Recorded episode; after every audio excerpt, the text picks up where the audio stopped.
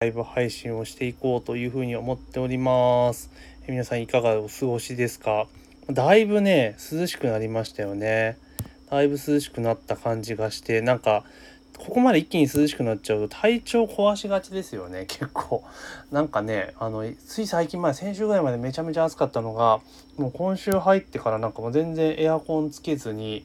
過ごしても全然問題ないような感じでね本当にもう朝晩この時間とかになると窓開けておけばね本当いい風が入ってくるしあとねあの虫の音色もね 結構いい感じで徐々に秋が近づいてきたかなというところではあるんですけれどもまあ皆さんいかがお過ごしですかというところです。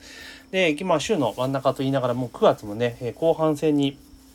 突入してきて、まあ、今年もですね、まあ、あと、まあ、あと言うてもまだ3ヶ月半あるわけですけども言うても3ヶ月半といってももう残り3ヶ月半というところで、まあね、当初された目標通り進んでますか？というところなんですが、まあ、今年はですね新型コロナウイルスの影響などがあってですね結構、まあ、この先大変なことになりそうな感じですよね。で今日今、えー、ニュースの記事を見ていてまあね今今日はねあの菅総理が誕生してっていうので結構、えー、報道は持ちきりですけれども、えー、今日のね共同通信の記事によるとね JR 東日本4180億円の赤字、えー、2021年3月期予測で民営化後初ですよ。でまあそれはねこのなんだろうえー、コロナの時の自粛の期間とか見てたら私も東京何回かあの、ね、ちょっと主要で行きましたけれども本当電車めちゃめちゃ空いてましたからねこのままこの状態でなんか普段と同じ本数走って大丈夫なんかとは思ってましたがやっぱり4180億ってえぐいっすよね。このやっぱり赤字とかっていうのはかなり、まあ、まあしょうがないといえばしょうがないとは思うんですけれども、まあ、かなりえ厳しい感じなんじゃないかなという思います。で同じ記事でいくとですねえ JR 西日本も出てまして JR 西日本が2400億の赤字やっぱこれも過去最大っていうところですよね。なのでまあこういった風になってくるとまあね今後人口も減ってきてそのインフラ系のね事業者って結構今後将来的にどうなんだっていうところはあるかもしれないですけどもこんななんかね感染症とかそういったところで一気に業績がドカンと落ちるなんてことは多分想定はしてなかったと思うんですよね。で JR 東日本と西日本がこのありさまってことはもう北海道とか JR 北海道とか JR 四国とかってもう多分壊滅的な状況に多分ならなってくるんじゃないかなというところなんですね。でまあもともとその JR 北海道かなり厳しい状況であったっていうところもあるし、まあ、JR 四国も当然厳しいってところですよね。でまあ鉄道系がこんな状況であれば当然エアライン飛行機とかもやばいですよね。で実際私もここ最近あの、まあ、新幹線でね東京の方にちょいちょい移動はしてますけれどもやっぱ新幹線ガラガラっすもんね。もう全然あのなんだろうスカスカというかあのこんな空いてんの？っていうぐらい空いてます。でそれこそ昨年の秋口とかなんてもうどの時間帯乗っても混んでるみたいなもう外国人観光客だらけみたいな感じだったのがまあ今本当に空いていると。でそれこそ例えば3列席だったら窓側座っちゃえばもう通路側座られることもほぼないしその山側の席でであったとしてももう窓側でその同じ席の通路側が埋まることなんてほぼないっていう状況なんですよね。うん、でまあ飛行機とかもねあの飛行機はそもそも便数減らしてるので、まあ、結構人数乗ってるっていうのはあるんですけれども、まあ、ただ、まあ、そういった状況ですからもうかなりこの企業の業績っていう部分ではかなり大変なことになってくるのかなと。でどうしてもね今までは、まあ、なんだコロナで大変だ大変だって言っていたけれどもその影響を受けてるのはその実際に店舗をやっている人とかね飲食店とかもう実際に現場でやっている人はもう肌で感じてたかもしれないけれども、まあ、通常の会社員とかの人とかって言うても給料は普通に入ってくるわけだしっていうのがね普通だったのがこうやって徐々にね大手企業でさえこう何千億っていう赤字っていうのは計上されていくっていう状況になってくるとまあ今後どんどんどんどん影響っていうのが顕在化してくるのかなと。でね例えばジェットスターだったら希望退職募集とか出てるわけですよ。うん、だからこれねこのままいったらだってあの内定取り消しも結構増えてきたとか出てましたよね。なのであのこのねコロナの影響っていうのはもちろん今今現在出てるけれどもさらにこっからじわりじわりさらに効いてくるっていう怖さが出てくるのかなというところですよね。で当然企業業績が悪くなってくれば当然ね、えー、所得が減ってくる可処分所得が減るっていうことになってくると当然消費もさらに冷え込んでくるわけですよね。でもうこれこともあろうか昨年の10月に消費税上げちゃっているのでまあテンパになってるじゃないですか。で、これやっぱテンパーでかいですよね。なんだかんだ言ってやっぱブレ、消費にブレーキがかかっているのは事実なので、まあ、この後、まあね、今回新内閣が立ち上がりましたけれども、まあ、消費減税っていうのはちょっと置いといたにしても、まあ、多分第3次補正予算というところでかなりその経済に対する手当てをしないと、まあ、かなり厳しい状況がやってくるのは想像に難くないなというところですね。で、まあコロナの感染も若干一段落してきたっていう節はあるんですが、まあここからまたね、季節は冬にシフトしていくってことを考えると、まあさらに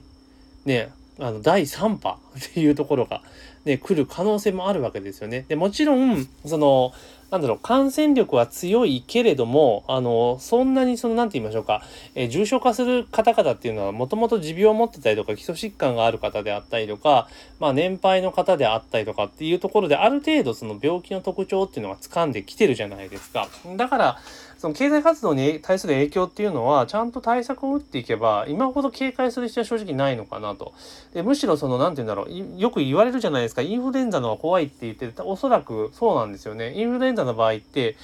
特効薬もあればワクチンもあるにもかかわらず毎年3,000人ぐらい死んでるっていう状況を考えると、まあ、それと比べるとコロナっていうのはあの当初はねどんな未知の、えー、ウイルスだったからねわからないっていうのあったかもしれないけれども大体もう半年過ぎた中であこんな、えー、病気なんだっていうのが分かってきたのでそろそろね対応は変えていくべきかなと思います。だから、まあ、不幸中の幸いと言いますかあのみんながマスクをしたりうがい手洗いとかっていうのをしっかりするようになってなんかインフルエンザとかの数がめちゃめちゃ減ってるらしいですよね。うん、なのでまあそういうプラス面はあるにせよ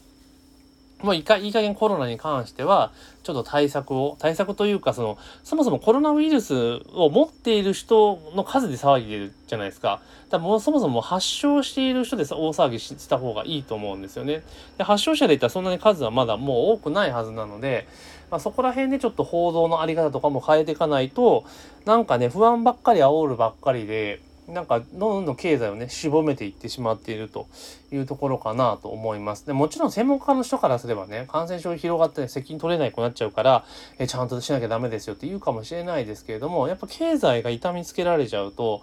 消費が冷えるっていうのが一番厳しいじゃないですか。だからもうそう考えると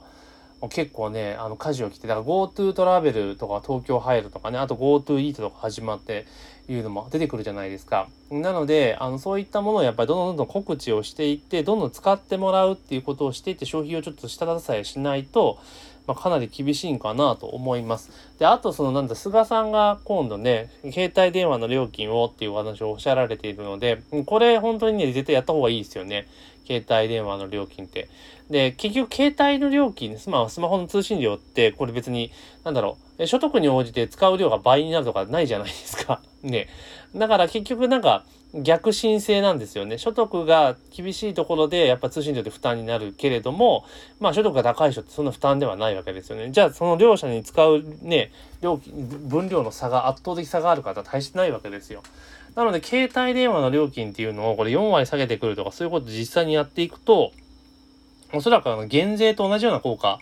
があるんじゃないかなというふうに思いますし、そう言われてる方も結構多いですよね。なんかスマホ料金っていうのが下がってくれば、当然その分の可処分所得が下がりますから、例えばね、1人あたり2000円下がったとするじゃないですか。月ね。月2000円。で、普通の家庭だったら、4人家族だったら、まあね、それだけで8000円下がるわけですよ。で、8000円下がったら、ねえって話じゃないですか。8000円ってことは、例えばそれが消費税10%分の税金だとしたら、えはね、だから8万円分ぐらいのね、買った時の消費税分がね、あれじゃないですか。ないってもね一緒ですよね。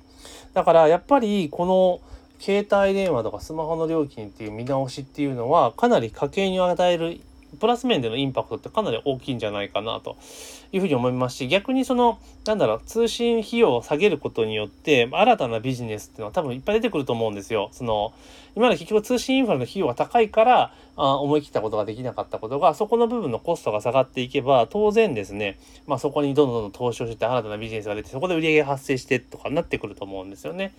なので、まあ、そういう意味で考えるとスマホ料金っていうのはもうどんどん下げた方がいいのかなと。じゃあドコモとか au とかソフトバンクの利益がって話になってくると思うんですけど、いやもう散々儲けてるわけですし、今度はまあそのどんどん設備投資として